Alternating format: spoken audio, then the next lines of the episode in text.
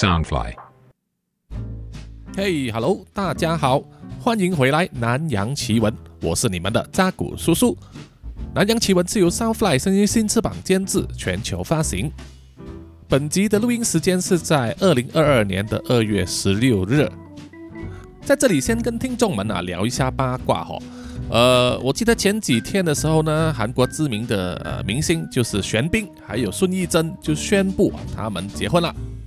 那么叔叔的老婆是他们的粉丝啊，叔叔的老婆之前就看了那个《爱的必降》啊，非常喜欢，重复又重复看了几遍。他是很爱追剧的人呐，从以前看台湾的琼瑶剧，到后来港剧的就是刘德华版本的《神雕侠侣》，还有就是一部叫做《九五之尊》。之后呢，就是追韩剧了哈，在《蓝色生死恋》的时候呢，就喜欢上了宋慧乔。当然，若干年前呢，因为《太阳的后裔》啊，他就喜欢上了宋仲基和宋慧乔。他们两个人后来结了婚啊，我老婆当时非常开心啊。没想到两年之后，他们的婚姻破裂啊，离了婚。再加上最近呢，也有蛮多这个明星呢，他们的婚姻出现问题啊，呃，比如说王力宏啦，啊，王小明和 Angelababy 啦。所以这次玄彬和孙艺珍结婚呢，我老婆也是跟我说啊，不知道他们能不能长久呢？呃，我只好跟她说啊，认真呢你就输了。他们能够长久下去啊，当然是最好了。就算不能，那也不关我们外人的事情嘛，对不对？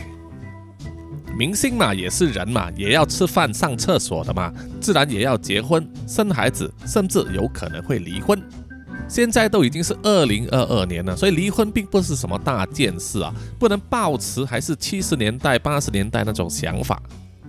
如果两个人真的没有办法在一起的话，与其互相憎恨这样子过下去啊，不如早一点放手，分开，各自寻找新的生活，不是更好吗？对不对？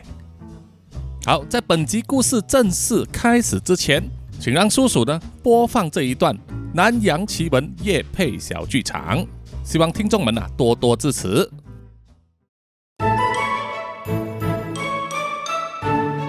南洋奇闻小剧场。某一天的晚上，有一位美眉就去了超商取货，拿了她网购的东西之后，就骑着机车回家。在回家的路上，她经过一条僻静的道路，突然间，美眉发现啊，前方的马路中间站着一位阿妈。背对着他，看到这种情况啊，美眉马上按下刹车键啊，紧急刹车，机车就停在阿妈的面前。美眉就跟阿妈说：“嘿，阿妈，那么晚了还站在马路中间，很危险呐！你是要回家吗？”这个时候就传来了一阵诡异的笑声。阿妈突然间啊，转过头来，露出了她的真面目。阿妈就说。我是人见人怕的都市传说勺子婆婆，专门抓你们这种飙车仔啊，让婆婆给你们洗洗睡，好好上路啦！美眉听到之后啊，吓得头皮发麻，头盔都跳起来掉在地上，露出了她一头柔顺的长发。勺子婆婆一面笑啊，一面挥动手中的勺子施法，她背后的草席就突然间变长，即射而出，卷住了美眉，让她无法逃跑。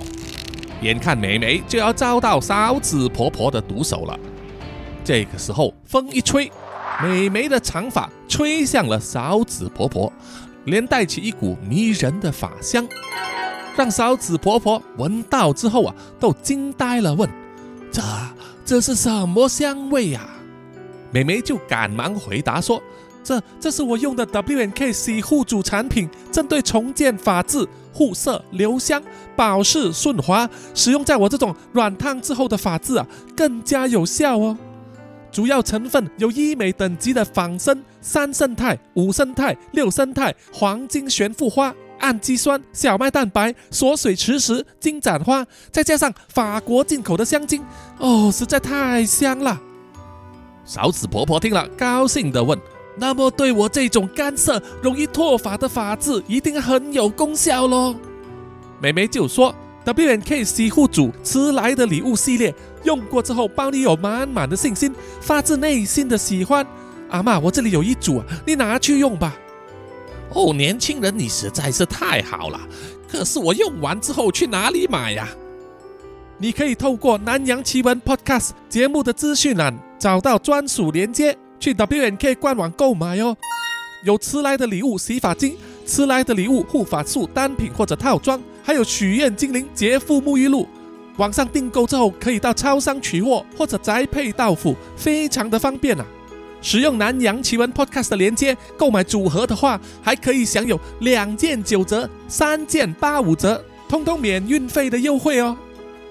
嫂子婆婆听了之后，一脸满意的说：“太好了，我也要让我的老伴试一试。” WNK 台湾专业沙龙新创品牌，他们的明星产品迟来的礼物系列，包括洗发精、护发素、沐浴露，是男女适用的全方位洗护组合。各位听众可以到本集南洋奇闻 Podcast 的资讯简介，使用扎古叔叔的专属链接点击购买哦。支持台湾好产品，支持扎古叔叔。好，我们继续回到本集的故事。本集的故事是承接上一集《花玉春》这个故事呢，都是由尤耀天的朋友呢赞助他作为他的生日礼物啊，让他成为这个故事的男主角。那么各位听众，如果也想像尤耀天这样子呢，成为故事主角的话，欢迎使用 Mixer Box 赞助啊。只要一次性赞助超过一千块钱台币呢，叔叔就可以把你变成故事里面的主角了。OK，让我们快快的回到故事的时空里面。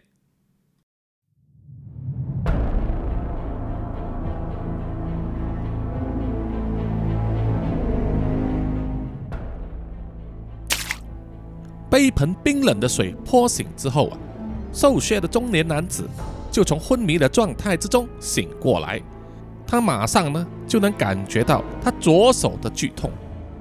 定睛一看啊，他整个左手掌已经被砍去，现在手腕上啊只是用 T 恤撕开做成的碎布简单的包扎，减慢了流血的速度啊。可是整块布依然被染得鲜红。瘦削男子想要移动身体啊。这时候他才发现自己被用铁丝绑在一张椅子上，四肢都无法动弹。而伊娃就在他的面前，一面打响指，一面问他：“哎，瘦皮猴，看这边来，看我这里呀。”瘦削的男子回答说：“哦，我我不是什么瘦皮猴，我叫马里尔。”伊娃手上拿着一个之前装满水的脸盆。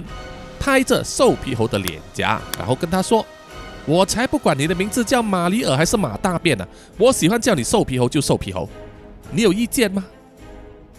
瘦皮猴非常惊慌地问：“求求你，求求你不要杀我，请你放过我吧，我只是一个农夫，我的命不值钱的。”伊娃的脸上露出邪恶的微笑，他说：“杀不杀你就看你有没有用了，如果是没用的废物。”我就让你陪着禽兽两父子啊一起喂狗。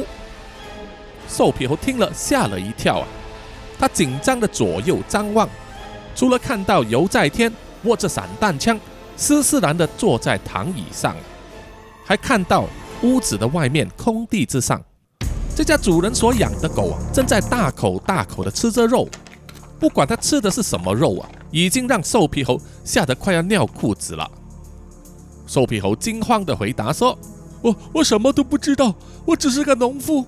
我求你不要杀我，我家里还有九十岁的爸爸，还有个几岁的儿子要养啊。”伊娃放下了脸盆，拿起一柄用来剪铁皮的剪刀，在瘦皮猴的眼前左右的摆动着，然后说：“我问你问题，你老实的回答就是有用的人。如果你胆敢说一句谎话。”我就用这个把你的手指一节一节的剪下来去喂狗，懂了吗？瘦皮猴吓得汗如雨下，不住的点头。这个时候，尤耀天就发问了，说：“你是来自玉花村的吗？”瘦皮猴不住的点头。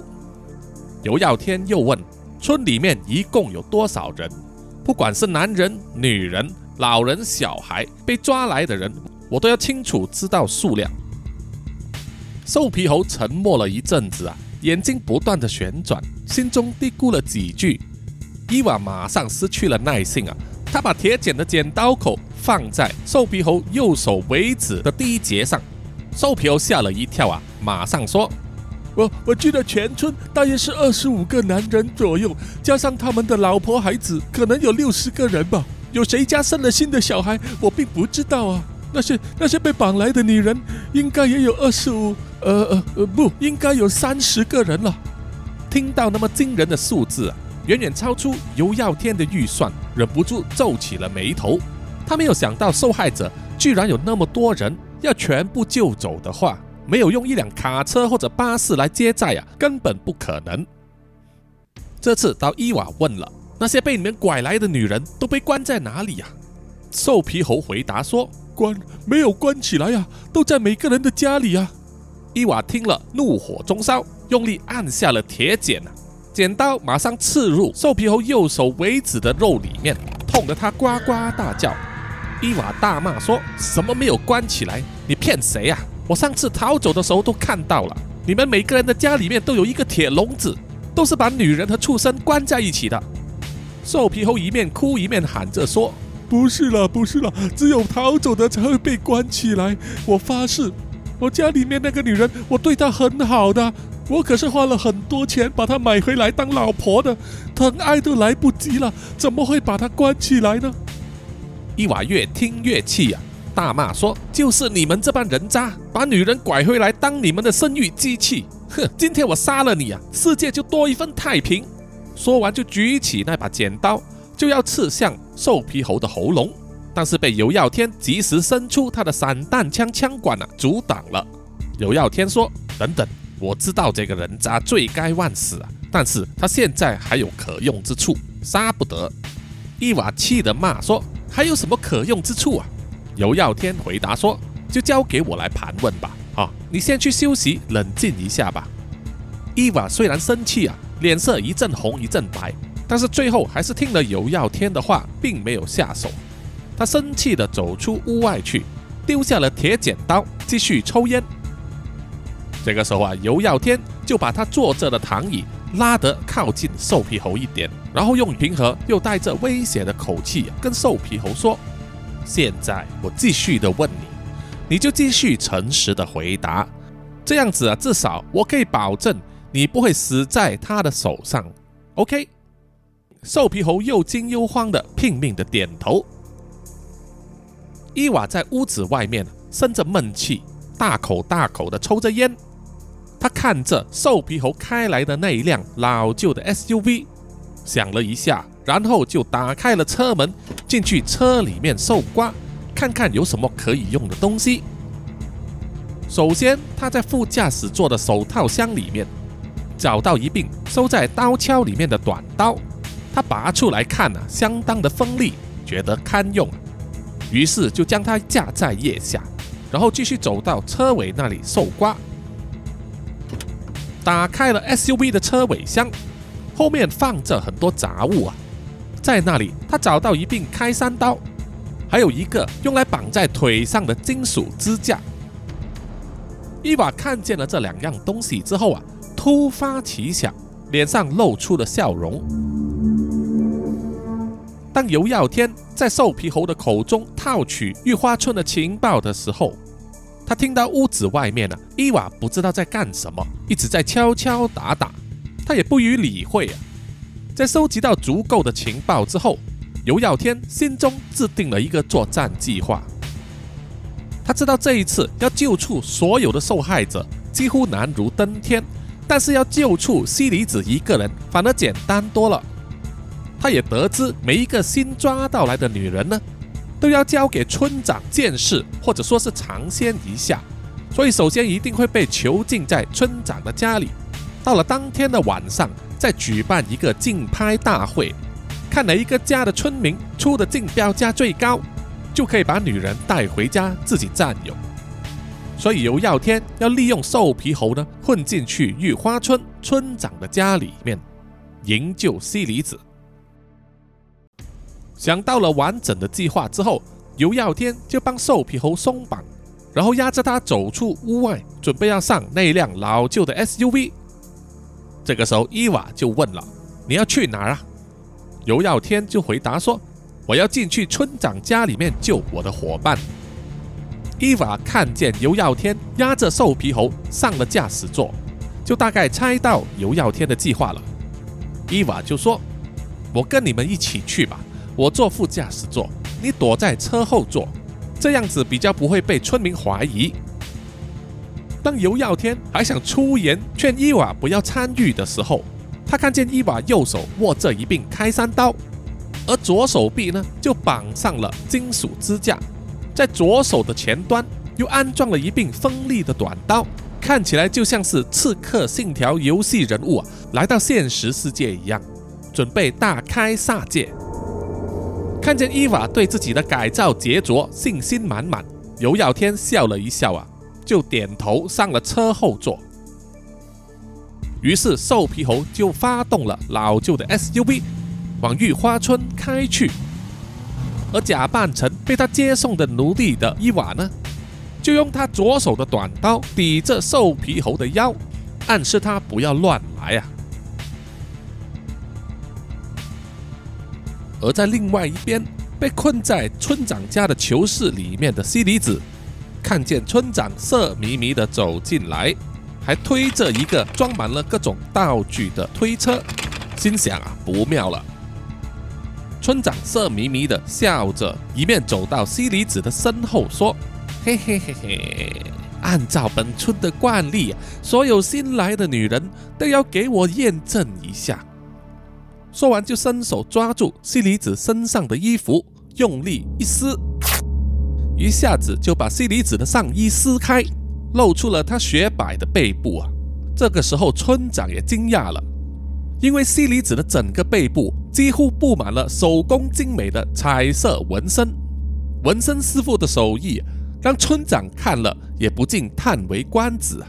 呜呼呼，你这个纹身真不得了啊！嘿，我喜欢，我喜欢。接着，村长又硬拉硬扯的脱下了西里子所穿的运动长裤。这时候才发现呢，西里子里面还穿着一套像是瑜伽服的紧身套装。除了尽显她的美丽体态之外，也看得出她身上啊有一定的肌肉量。村长就走到小推车里面了，拿起了一把剪刀，然后又走到了西里子的身后啊。想要从背部下手剪开他这一身紧身服，可是试了几次之后都没有办法剪开。村长非常狐疑的检查了他自己手上的那把剪刀，是新买的哦，非常锋利。可是为什么就剪不开那一身衣服呢？这个时候，西里子笑着说话了：“死色老头，我这一身衣服是用刀也割不开的。”说完了，双手就抓着锁住他的铁链，纵身一跳，双腿向后一翻，就用大腿夹住了村长的脖子，使出了一招美女锁喉。村长还没来得及反应啊，马上就觉得呼吸困难，头昏脑胀，手脚发抖，意识模糊，不一会就被西里子累昏了，整个人像烂泥一样瘫倒在地上。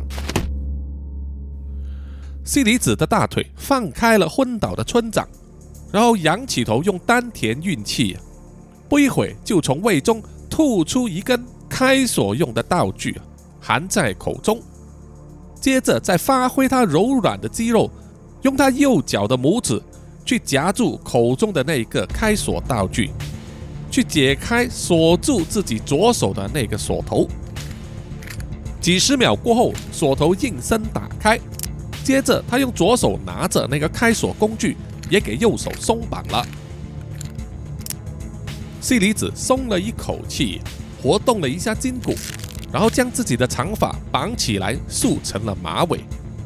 再走去村长推来的推车里面，找到了一条粗麻绳，把村长给五花大绑起来。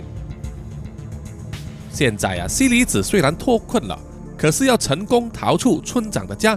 还是一个未知之数，再加上他还想带走被锁在角落的那个怀孕妇女。西里子在村长的身上翻了翻，找到了钥匙，成功松开了怀孕妇女颈上的项圈。可是妇女还是在原地发呆，不知道她是精神失常、先天的智障，还是有什么其他问题啊？于是西里子就问她：“哎，你叫什么名字啊？”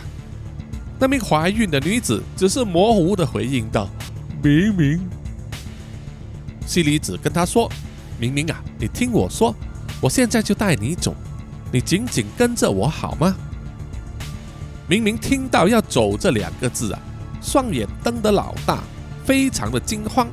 他说：“我不要走，走的话被抓到，会被打得很痛的，我不要走。”西里子有点焦急了，但是还是耐心的要去说服啊明明跟他一起。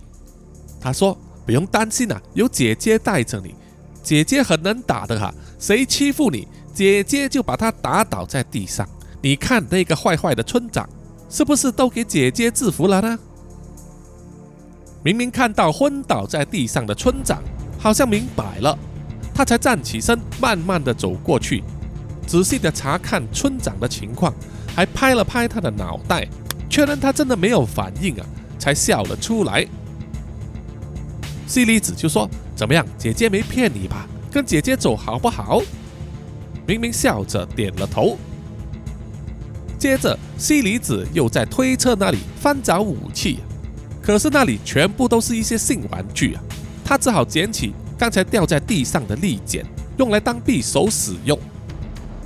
接着，慢慢的走到铁门旁边，从小小的窗口往外观察。这时候啊，他就看见之前那个皮肤黝黑、负责拿粥和水给他们的男人，向着牢房走过来了。于是西里子马上在铁门旁边躲好，等那个男人打开了铁门，发现他的村长倒在地上的时候，西里子就从旁边闪出来，靠在他的身后，使出了锁喉扣。那名男子大惊失色，但还是马上往后退，把西里子的身体撞向了铁门，想要迫使他松手。可是西里子还是毫不放松。那名男子又使出手肘撞打在西里子的腹部，西里子闷哼一声，手就有点松开了。那名男子马上转身挣开了锁喉扣，就伸出了右腿要去踢西里子，可是西里子早有防范啊，他一下子趴下了身体，用右手挡开了他的飞踢，然后左手握着剪刀呢，就刺进了男子的裤裆部分。男子痛得张口大叫，西里子就跳起来，用身体啊把他撞倒，然后坐在他的胸口上，右手盖上了男人的嘴巴，不让他发声。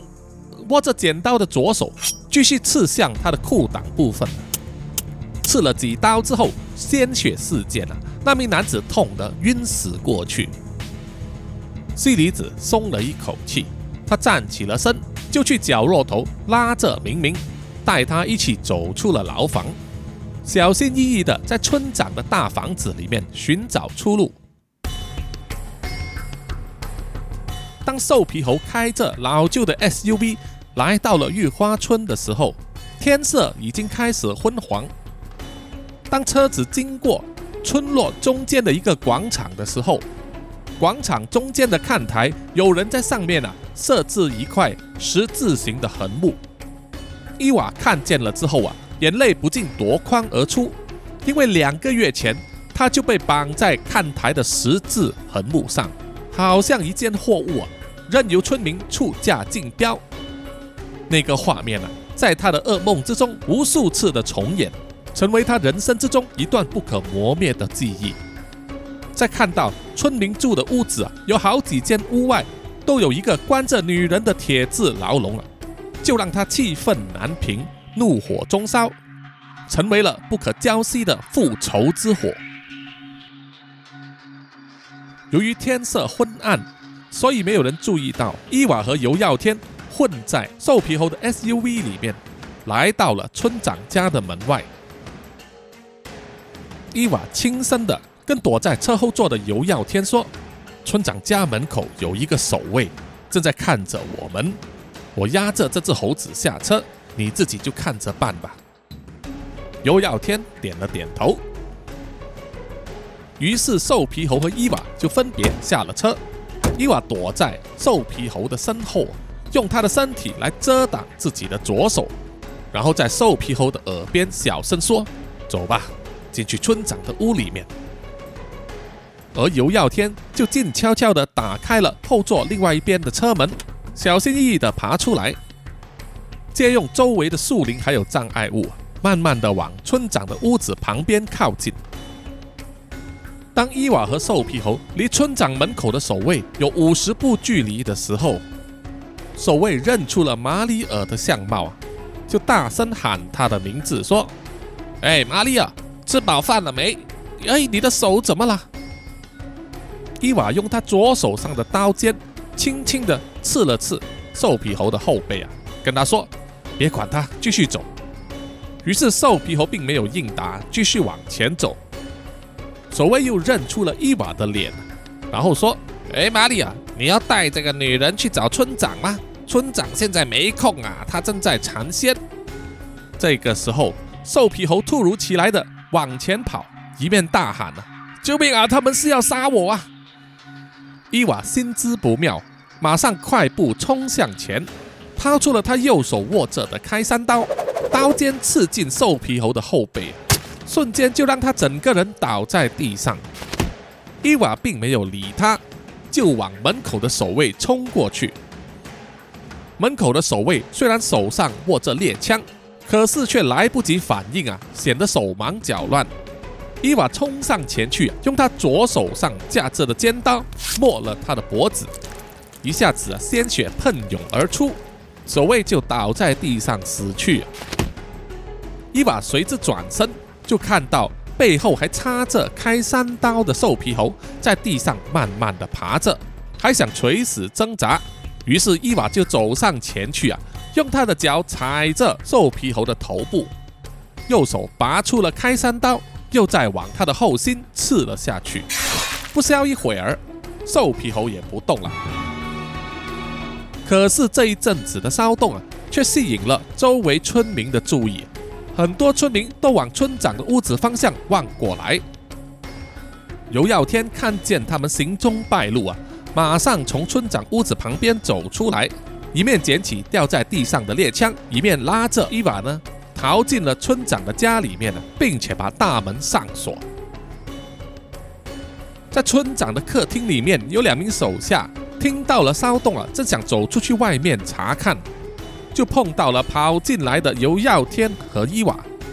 尤耀天二话不说，就举起了散弹枪，把其中一个人轰得倒在地上，而伊娃也冲上去啊，劈了另外一个人几刀。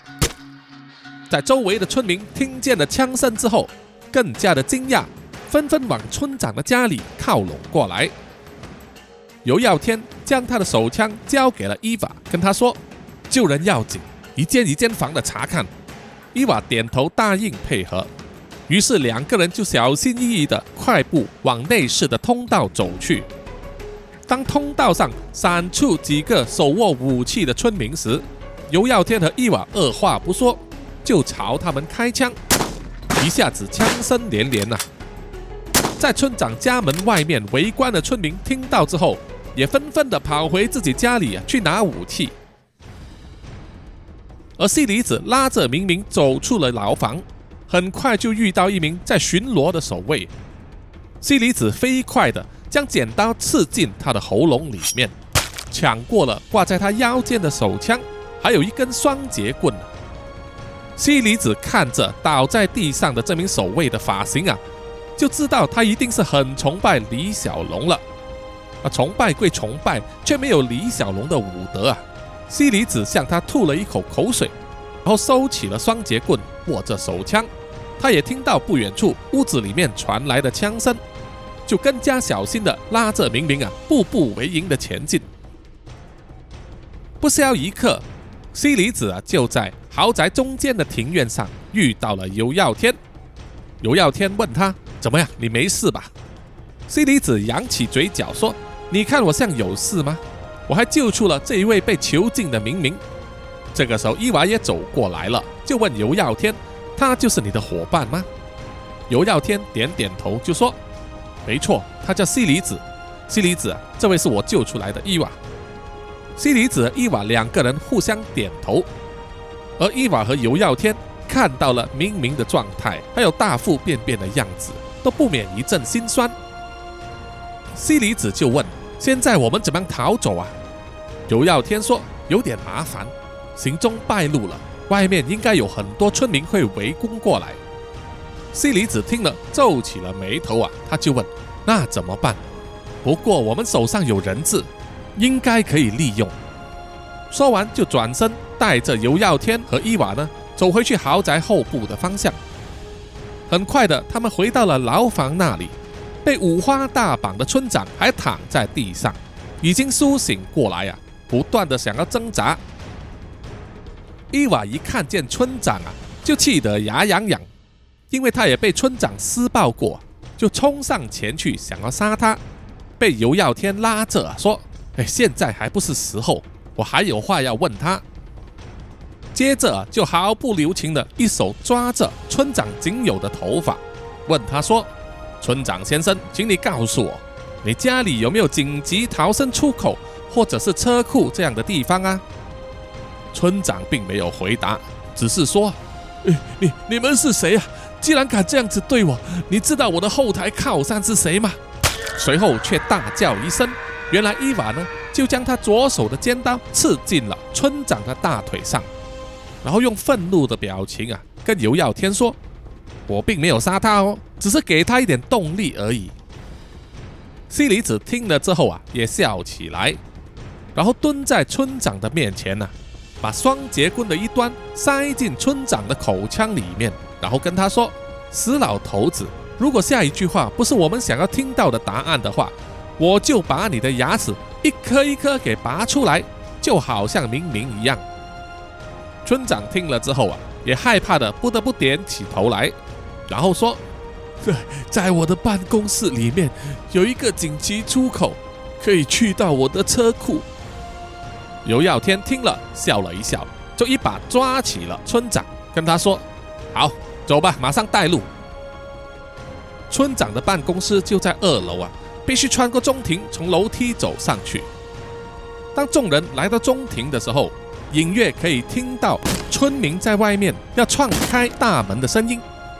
尤耀天知道他们时间无多，就催促村长走快一点。他们来到装潢的非常豪华的村长办公室之后，根据村长的指示。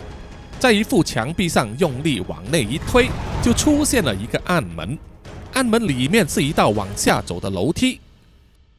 当他们走下楼梯之后，就来到了一间相当大的车库，里面停放了四部村长的爱车，都是非常豪华的平治和宝马。而尤耀天却选择了豪华版的丰田忍者龟，啊，是非常有名的四轮驱动 SUV。尤耀天就问。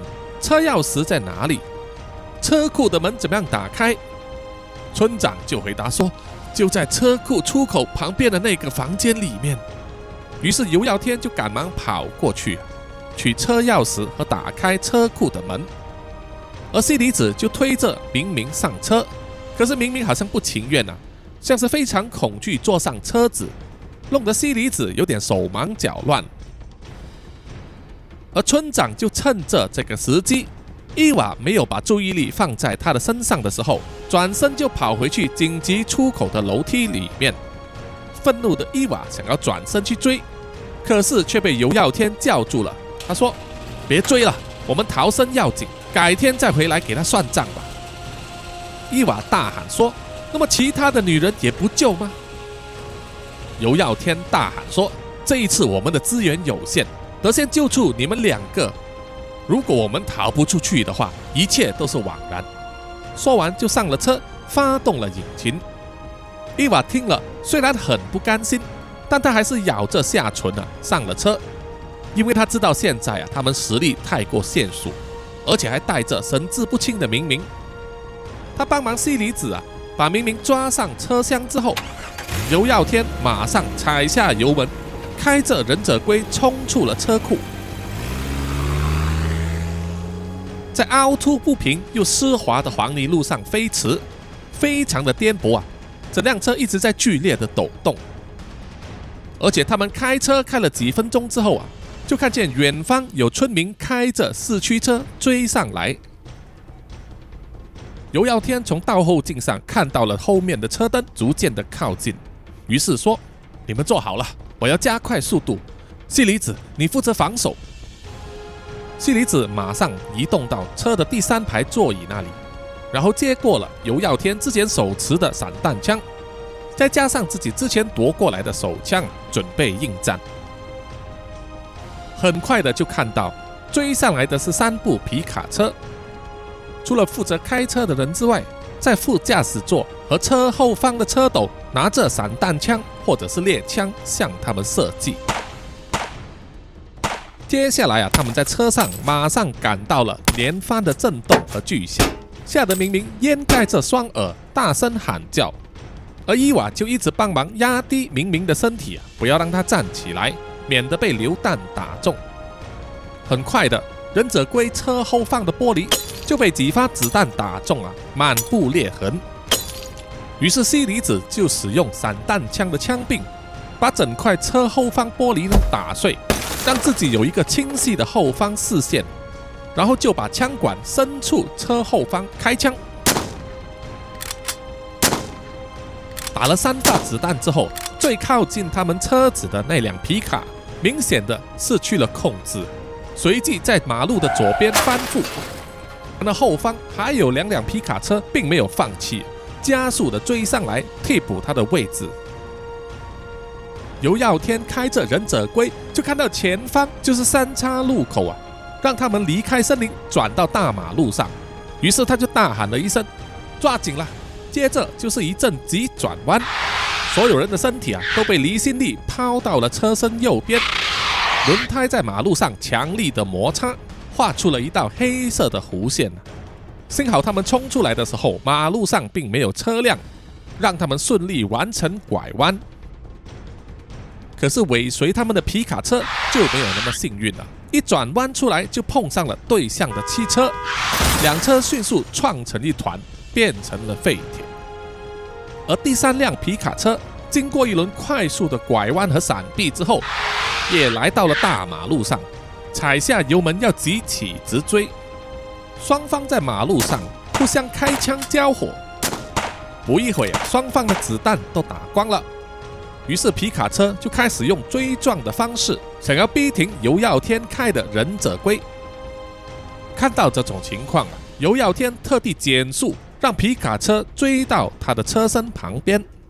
两部车在马路上并排啊，互相的左右推挤。要把对方的车逼出马路。当两部车紧紧靠在一起的时候，站在皮卡车后方车斗的那个村民就伸出手过来，抓住了坐在车窗旁边的明明的衣服一角，然后用力一拉，就把明明的半个身体拉出了车窗之外。幸好是他的运度比较大，卡在车窗上，否则就会摔出来了。伊娃马上抱住了明明的大腿，不让他被人拉走。但是半个身体在车外啊，迎面吹着寒风，吓得明明大喊大叫。而尤耀天也不得不控制车辆啊，让忍者龟和皮卡车呢尽量靠在一起，保持平衡。为了解救明明啊，西里子就打开了忍者龟的尾门，他就从车后方钻出车外。身手敏捷的他一勾手啊，就爬上了皮卡车的车斗，抓着明明的村民看到啊，马上放开了明明，拔出腰间的小刀，要用来对付西里子。西里子正拿出他手上的双节棍呢，准备应战。看到明明脱困之后，尤耀天马上移开忍者龟，和皮卡车拉开一段距离啊。并且叫伊娃呢，快点把明明拉回车身里面。可是伊娃只有一只手掌，能发的力度有限。于是尤耀天一手握着方向盘啊，另外一只手也帮忙拉着明明的腰带，稳住他的身体，好让伊娃可以把明明拉进车里面来。握着刀子的居民向着西离子的心脏刺过去，西离子处变不惊，两只手握着双节棍的两端。用双节棍中间的铁链啊，扣住了刺过来的刀子，封锁了他的攻势啊。再来一个细撞，踢在村民的肚子上，迫使他的刀子脱手。接着，西里子就挥动了双节棍，结结实实的给这个村民的头上打了十几棍，打得他晕头转向，整个人摔出了车外。而皮卡车里面的人看到这样子，马上扭动驾驶盘，让车身左右摇摆，希望能够把西里子抛出车外。西里子努力的保持平衡啊，并且用双节棍敲击驾驶座旁边的车窗。来干扰他的驾驶，但是效果并不大，皮卡车依然左右摇摆，非常摇晃。西里子因此啊失去了平衡，快速的往后倒，眼看就要掉出车后方。这个时候，尤耀天踩下了油门，以最快的速度啊撞上了皮卡车的正后方，借助了正要掉出来的西离子啊，让他整个人都趴在车前盖上。车前盖非常的光滑，西离子马上抓住了雨刷，才能够保住身子啊，不被滑出车外。这个时候，尤耀天又再踩下了油门，猛力往皮卡车的后方一撞，皮卡车随即失去了控制，在马路上蛇行了几圈之后啊，马上翻覆，零件都洒满地啊，爆出了火花。到此啊，终于所有追兵都被他们解决了。隔着车前的窗子啊，尤耀天向西里子举了一个胜利的手势。西里子报以一个微笑，然后慢慢的要从车窗爬回去车里面。在几公里之外的马路上，有两名坐在警车里面的警察收到了无线电的通知，叫他们马上设定路障。要拦截一辆丰田忍者龟，于是他们就把警车横摆在马路中间，阻挡去路啊，拿出了手枪，静心的等待忍者龟的出现。等了一段时间之后，终于在黑漆漆的马路上就闪起了两盏车灯，向警车的方向靠近。那两名警察并不敢肯定靠近的车辆就是忍者龟。所以只是躲在横摆的警车后方，伺机而动，等那一辆车停下来再说。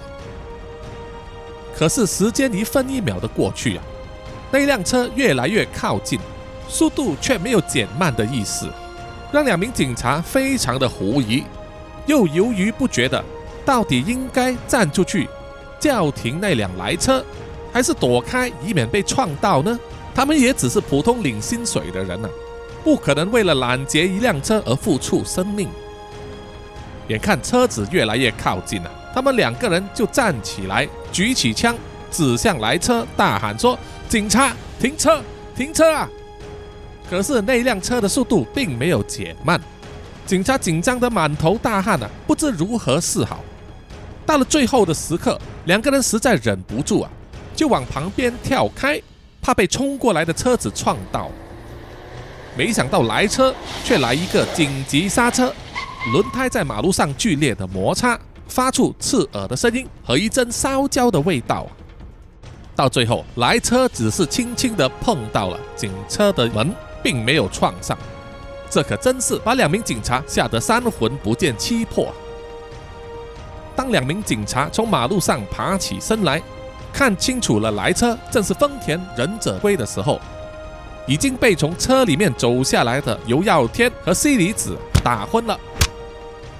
接着，西里子又和伊娃呢扶着明明上了警车，而尤耀天就在其中一名警察身上抢过了他的手机，然后就上了警车，开车离开。在车里面的时候，西里子使用那台手机拨了一个电话，通知了老富翁为他们安排的人。一个小时之后啊，他们就在预设的地点上了一辆专门接载他们用的直升机，直接前往机场。在柬埔寨这种有钱就能够使鬼推磨的地方，他们不费吹灰之力啊，就让明明和伊娃呢也上了老富翁安排的私人飞机，离开了柬埔寨。不知道飞了多少个小时之后啊，飞机才在一个私人机场里面降落。开进了一个停机库，在停机库里面，老富翁以及一个医药团队呢，正在那里焦急的等待。当尤耀天和西里子带着伊娃和明明下了飞机的时候，老富翁浑浊的眼睛充满了泪水啊！他首先安排伊娃和明明接受应有的治疗，并且听取尤耀天和西里子的简报，了解所有发生在玉花村里面的事情。接下来的三四天，在玉花村当然是一片混乱了。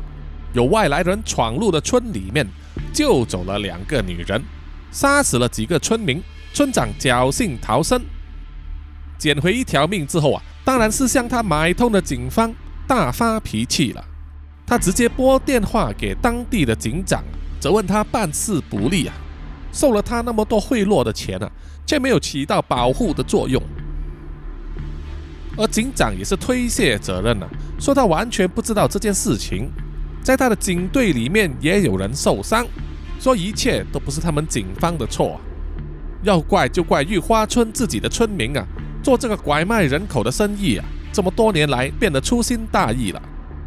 总之，村长和警察两个人就在电话之中骂来骂去，但是始终都没有办法知道到底是谁向他们出手。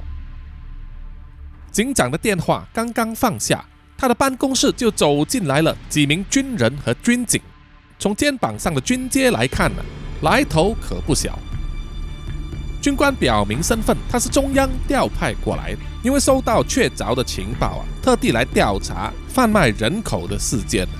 于是军警就马上逮捕了警长，还有他手下几名涉嫌收取赃款的警察。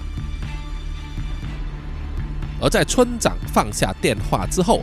他也听到了一阵从远至近的风切声。当他走出自己的豪宅，往外面的天空一看，居然有两台军用直升机要降落到村子中央的空地上。村民们看到啊，来的正是荷枪实弹的军人，马上鸡飞狗走啊。这时候，好几辆军车也驶进了村庄，来了大批军人，包围了整个村子。把所有的村民一一的制服，并且挨家挨户的进去查看了，救出了许多被囚禁在个人家里面的妇女，而村长以及所有男性的村民都被上了手铐，带回去逐一审问，调查他们的罪状。在村子的上空有一台无人机正在四处的盘旋，拍摄下整个过程，把这个信息画面呢传送到远方。在老富翁所安排的医院房间里面的电视上播放，傻傻呆呆的明明看了并没有什么反应。伊娃看到画面之后啊，热泪盈眶，忍不住哭了起来，高兴地抱住了老富翁。老富翁也是笑着轻拍伊娃的肩膀，并且给尤耀天和西里子报以感激的眼神和微笑。好的，本集的南洋奇闻故事啊，就到此告一段落了。谢谢各位听众的收听。那么各位听众如果有什么意见或者回馈的话，欢迎到南洋奇闻的 Facebook、IG、YouTube、Apple Podcast 还有 Mixer Box 上面点赞给叔叔留言哦，谢谢大家。那么本集的录音时间和剪辑时间都比较早啊，所以还没有得到太多新的一集的一些听众的留言，所以本集就不念留言了啊。那么最后呢，就在这里感谢所有赞助《南洋奇闻》的听众。首先是南洋探险家 Jimmy Chin、Johnson Wang、Aaron Yu 和 Eliza Ma，南洋侦查员二四公园、图子、Ralph Wu、一直该、三 D 丽、真爱笑、三十三、洪志伟、Kinas、林家达、蔡小桦和肖玉颖。还有呢，就是几位南洋信徒：嘉文、Adam Loxley、Fiona Chong、黄汉林和 Linda。谢谢你们，谢谢大家的赞助。那么，Until we meet again，下集再见，拜拜。